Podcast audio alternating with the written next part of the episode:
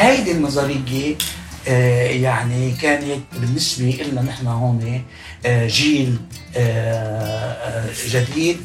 Weil die Leute auch richtig dankbar sind, ihre Erinnerungen und ihr gesammeltes Material mit uns zu teilen und etwas Konstruktives zu tun, gerade in dieser Zeit, in der es eher wenig Hoffnung in die Zukunft gibt. Also ein Großteil der Quellen sind in privaten Sammlungen verstreut und mein jetziges Forschungsprojekt fasst sich auch damit, halt diese Quellen zusammenzuführen und auch dieses Material zu erhalten. Und da haben wir wirklich bislang sehr positive Erfahrungen gemacht.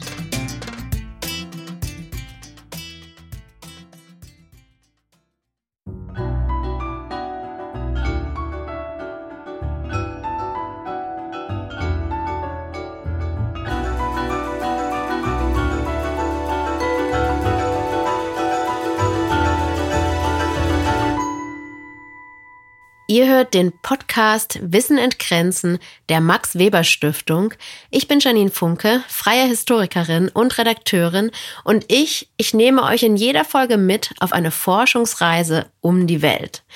Wir reisen gemeinsam an die verschiedenen Institute der Max Weber Stiftung und wir schauen uns an, welche Themen die Wissenschaftlerinnen und Wissenschaftler gerade beschäftigen. In dieser Folge reisen wir in den Libanon.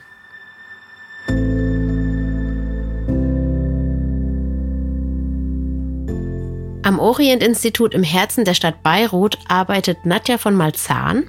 Gerade habt ihr einige Ausschnitte aus Zeitzeugengesprächen gehört, die Nadja in Beirut für ihr Forschungsprojekt geführt hat.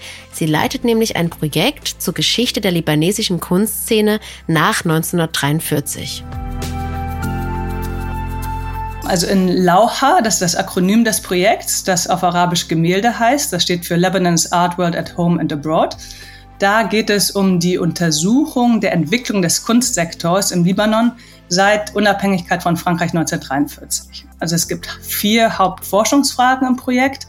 Zunächst geht es darum, welche Faktoren zur Herausbildung eines professionellen Kunstfelds im Libanon beigetragen haben. Vor dem Hintergrund, dass der Libanon oft als eine Nation mit schwachen staatlichen Institutionen, aber einem lebhaften Kultursektor dargestellt wird. Und da gucken wir uns an, welche Rolle hier lokale, regionale und globale Kontexte spielen. Dann zweitens untersucht Laucha, wie Künstler in Bezug auf die Nation dargestellt werden und wie sie sich selbst sehen. Also Beirut galt ab den 1950er Jahren lange Zeit als Kulturhauptstadt der arabischen Region und es gab sehr viel Zirkulation und Mobilität in den und auch aus dem Libanon, der stark vernetzt ist mit regionalen und internationalen Arenen. Gleichzeitig aber wird der Libanon oft über seine Erfahrung von Gewalt und Konflikt definiert und hiermit beschäftigt sich die dritte Frage, die lautet, wie kann diese Erfahrung und der Einfluss von Krieg und erzwungener oder freiwilliger Migration auf die kulturelle Produktion und Kunstwelt neu gedacht werden. Und übergreifend gibt es die Frage, wie das Kunstfeld von seinen Akteuren und ihren jeweiligen Werdegängen geprägt wird.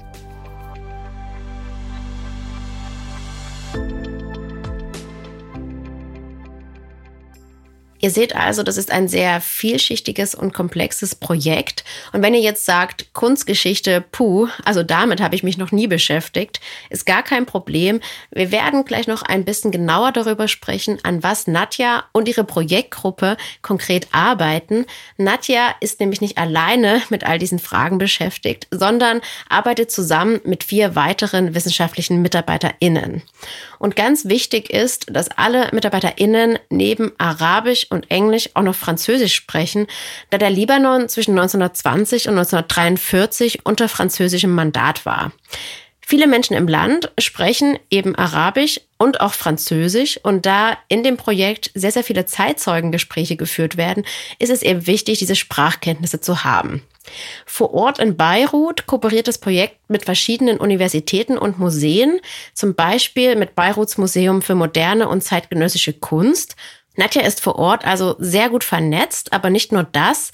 Es gibt auch Partnerschaften des Projektes innerhalb Europas, zum Beispiel mit der Universität in Venedig, an der zwei der Doktoranden ihre Promotionsarbeit schreiben. Als Team treffen wir uns regelmäßig dann vor Ort in Beirut, entweder im Institut oder im Museum oder einem anderen Ort und auch online. Und einige Dinge sind auch gut aus der Distanz zu machen. Also zum Beispiel die Entwicklung der Datenbank und digitalen Plattform, die ein wichtiger Teil von Lauha ist und maßgeblich von Monique Bellern, die zwischen Berlin und Beirut pendelt, vorangetrieben wird. Da wir wirklich Informationen aus ganz verschiedenen Quellen und Orten zusammentragen, gleicht unser Forschungsalltag manchmal richtiger Detektivarbeit. Und da soll auch die Datenbank helfen, die Daten und auch Archivmaterial gebündelt zu sammeln und leicht dann Beziehungen zwischen den einzelnen Entitäten herstellen zu können. Im Gespräch mit Nadja habe ich mich gefragt, wie es eigentlich ist, in einem Land zu forschen, das sich politisch und ökonomisch in einer Krise befindet. Vielleicht erinnert ihr euch noch an die schwere Explosion im Hafen von Beirut im August 2020.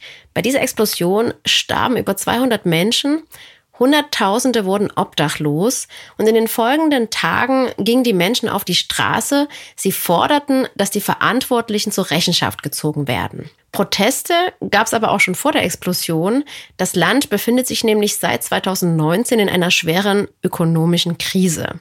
Die Regierung, die gilt als korrupt. Sie wird seit Jahrzehnten von den gleichen Akteuren dominiert und das Missmanagement und die Unfähigkeit dieser politischen Eliten, sich zu einigen, die hat das Land in eine der schwersten Finanzkrisen überhaupt gestürzt.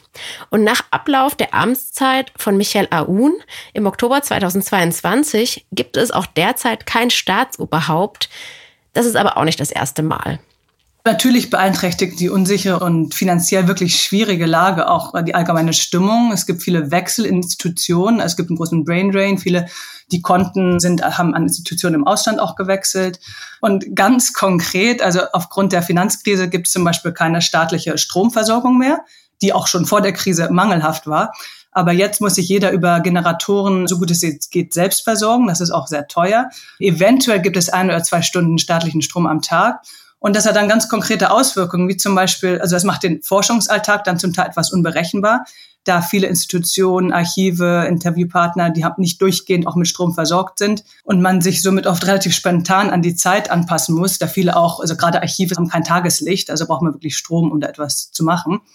Und ein ganz anderer Aspekt, die knappe Stromversorgung betrifft auch gerade die ältere Generation, die einen Großteil unserer Interviewpartner ausmacht, besonders da sie zum Teil wirklich in ihren Wohnungen festsitzen, da der Aufzug ohne Strom nicht funktioniert. Also an sowas denkt man gar nicht, aber da der Aufzug ohne Strom nicht funktioniert und viele haben im Alter dann Knie oder andere gesundheitliche Probleme, die das Treppensteigen erschweren und so sitzen die wirklich fest. Also das sind dann nochmal so Aspekte, an die man gar nicht denkt.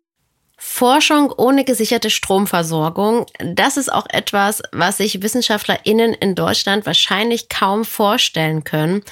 Auch wenn wir natürlich gerade sehr viel über unseren Ressourcenverbrauch sprechen aufgrund der Energiekrise, ist das natürlich trotzdem eine sehr, sehr schwierige Situation für Nadja und für die Forschung vor Ort im Allgemeinen.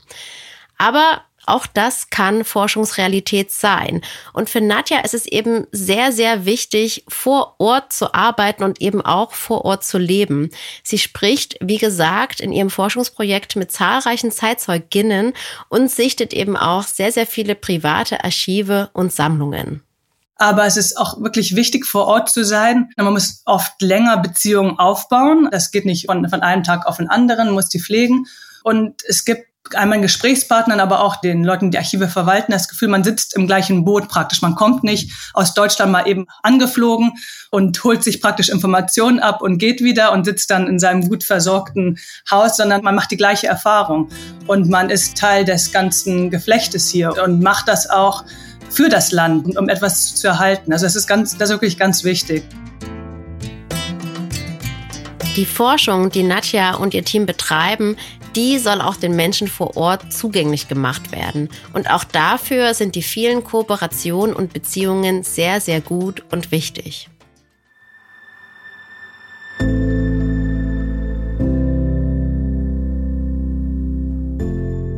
Steigen wir jetzt einmal so richtig in das Projekt von Nadja ein. Der Libanon wurde 1943 unabhängig von Frankreich. Beirut entwickelte sich im Laufe der 1950er und 1960er Jahre zu einer Kulturhauptstadt. Und Beirut wurde nicht nur in der Region, sondern auch in Europa immer bekannter. Wie hat sich das genau entwickelt? Während des französischen Mandats, das nach Auflösung des Osmanischen Reichs am Ende des Ersten Weltkriegs etabliert wurde, wandelte sich die Kunstszene recht langsam. Also in einigen Schulen wurde zum Beispiel Kunstunterricht eingeführt. Künstler fingen an, ihre Motive zu erweitern. Die hatten sich bis dahin stark auf Porträt- und Landschaftsmalerei beschränkt. Es gab aber insgesamt weiterhin wenige Orte, an denen professionelle Kunstformierung wirklich angeboten wurde. Also die meisten Künstler lernten zunächst in einem der privaten Künstlerateliers und gingen ansonsten für ihre Formierung ins Ausland, oft nach Italien oder Frankreich. Es entwickelte sich langsam. Es gab Künstler, die praktisch in den 30er, 40er Jahren angefangen hatten. Und es war dann eigentlich Zufall, dass die libanesische Kunstakademie genau im Monat der Proklamation der Unabhängigkeit im November 1943 ihre Kunstabteilung eröffnet hatte. Das war nicht absichtlich so geplant. Diese Kunstakademie hat sich dann auch der libanesischen Kunst praktisch verschrieben. Ich habe Nadja auch gefragt, in welches Genre sich die Kunst einordnen lässt, weil wenn ich an die 1950er Jahre denke, da habe ich immer so die abstrakte Kunst der Nachkriegsjahre im Kopf. Nadja sagte mir, dass es auch im Libanon eine große Diskussion gab um abstrakte und figurative Kunst, aber die war vor allen Dingen verbunden mit der Frage, was eigentlich die eigene Kunst ausmacht. Kunst kann nämlich auch ein wichtiges Element sein, um Identität zu formen, zum Beispiel die Identität eines Landes. Und der Libanon, da war ja gerade dabei, sich als Land und Nation neu zu finden und seine Verortung in der Region, aber eben auch in Bezug auf Europa neu zu definieren. Und deswegen habe ich Nadja gefragt, ob es ein Kunstwerk gibt, was sie besonders berührt und was uns vielleicht ein bisschen näher bringen kann, wie wir uns diese Kunstwerke, die damals entstanden sind, vorstellen können. Also ein Kunstwerk, was mich kürzlich sehr berührt hat, war ein Porträt, das die Künstlerin Sisi Sürsok von Mireille Tabit gemacht hat. Sisi Sürsok war eine Künstlerin, die 1923 in Split, im heutigen Kroatien, damals Jugoslawien, geboren wurde und nach Heirat mit einem Ägypter libanesischer Herkunft zwischen 1964 und 1976 in Beirut gelebt hatte und hat ganz tolle Porträts einer Vielzahl der Akteure der Kunstwelt aus der Zeit gemacht, meist vorrangig in Schwarz und Weiß. Und das Porträt von Mireille Tabit stammt aus dem Jahre 1967 und zeigt eine junge Frau mit äh, großen Augen und einem koketten Blick, Pony über der Stirn und einem langen geflochtenen Zopf, in braunem Kleid mit weitem Ausschnitt und einem weiß- und dunkelroten Hintergrund. Und Mireille Tabit war zu dem Zeit Kunststudentin und sollte kurze Zeit später gemeinsam mit César Namur, den sie dann auch heiratete, und Badah Fares, das sind zwei wichtige Akteure in der libanesischen Kunstwelt, die Contact Gallery eröffnen, 1972, die zu einer bedeutendsten Galerien seiner Zeit wurde. Und dieses Bild berührt mich besonders, da Mireille ist Anfang Oktober gestorben und ihre Kinder hatten das Bild bei ihrer Kondolenz aufgehängt und wir hatten sie im Rahmen von Laucha Ende letzten Jahres und Anfang diesen Jahres mehrmals interviewt. Und sie war so dankbar, dass sie in Erinnerung gerufen wurde. Weil es war das erste Mal, dass sie zu ihrer Rolle in der Galerie und der Kunstwelt befragt wurde. Da ansonsten immer die beiden Männer, also César Namur und Badach im Vordergrund standen. Und das hat uns natürlich gefreut. Das war ganz sehr, sehr, sehr rührend, ein sehr, sehr bewegender Moment für uns auch, der uns auch nochmal die Wichtigkeit von dem, was wir machen, irgendwie vor Augen geführt hatte. Dieses faszinierende Bild von Mireille Tabet könnt ihr euch auch ansehen, zum Beispiel auf dem Instagram-Kanal der Max Weber Stiftung. Wir haben es euch aber auch in die Shownotes gepackt. Und an dem Beispiel von Mireille Tabet seht ihr auch, was für einen wichtigen Beitrag die Forschung von Nadja eben zur Erinnerungskultur des Landes leistet. Es passiert doch immer wieder, dass erstmal die Männer erinnert werden, die etwas Besonderes geleistet haben. Das sieht man jetzt hier auch an dem Beispiel der Contact Gallery. Vielleicht, weil sie mir im Vordergrund standen oder eben auch, weil die Geschichtsschreibung einen Schwerpunkt auf eben genau diese Person gelegt hat. Und das zu durchbrechen und ein vielschichtigeres Bild zu zeichnen, das ist unheimlich wichtig. Und das kann zum Beispiel dadurch passieren, dass die Arbeit von Frauen sichtbar gemacht und erinnert wird.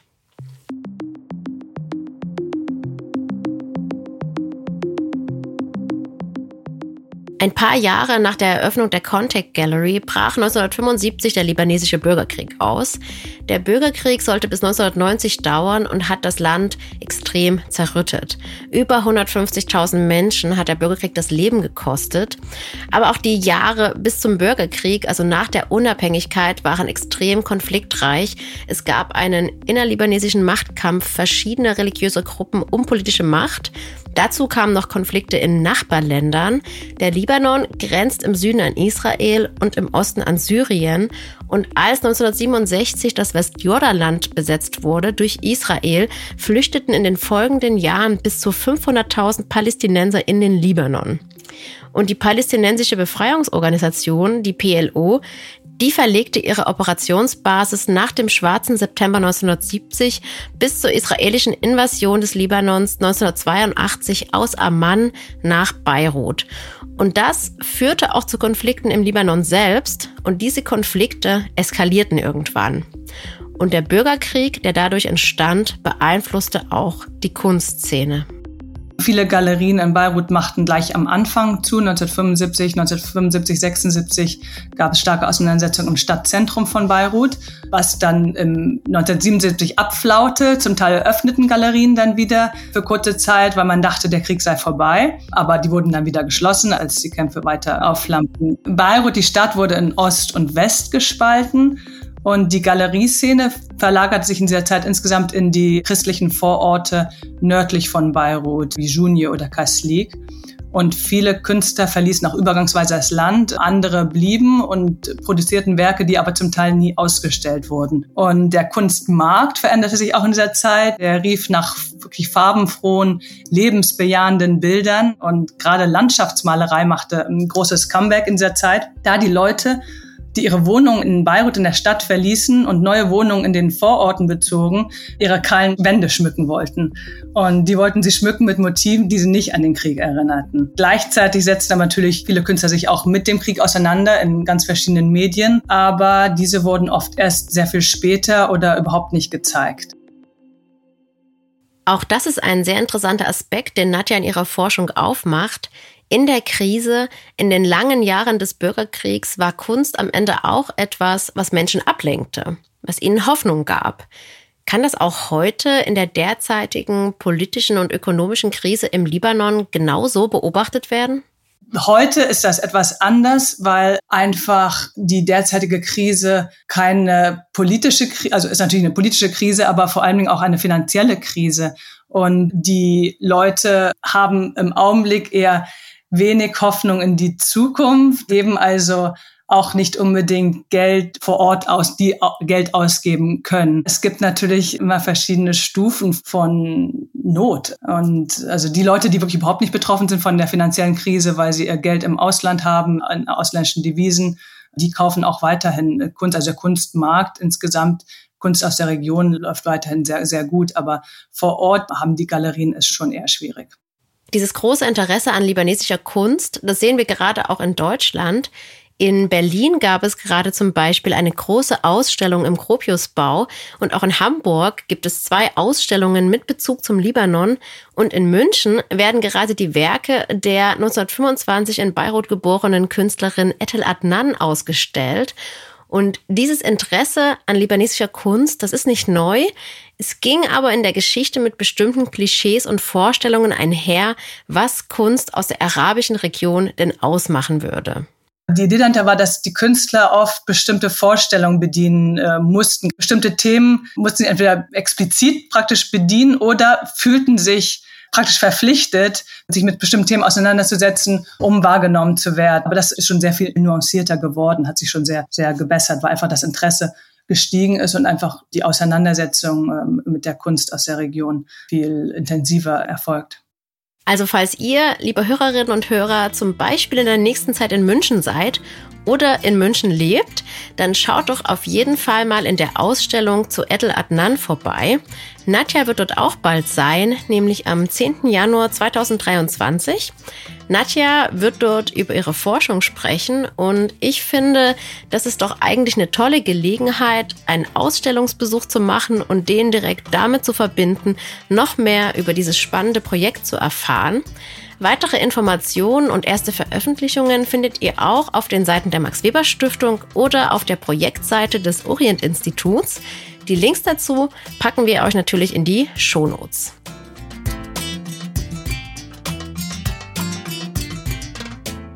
Das ist ein Podcast der Max Weber Stiftung. Ich bin Janine Funke und bedanke mich fürs Zuhören. Bis zum nächsten Mal.